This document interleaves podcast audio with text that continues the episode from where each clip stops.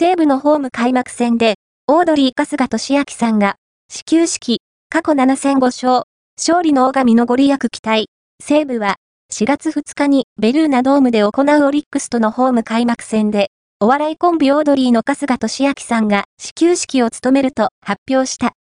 チームに声援を送る青園隊長として、ホーム開幕戦セレモニーなどにも登場し、球場を盛り上げる。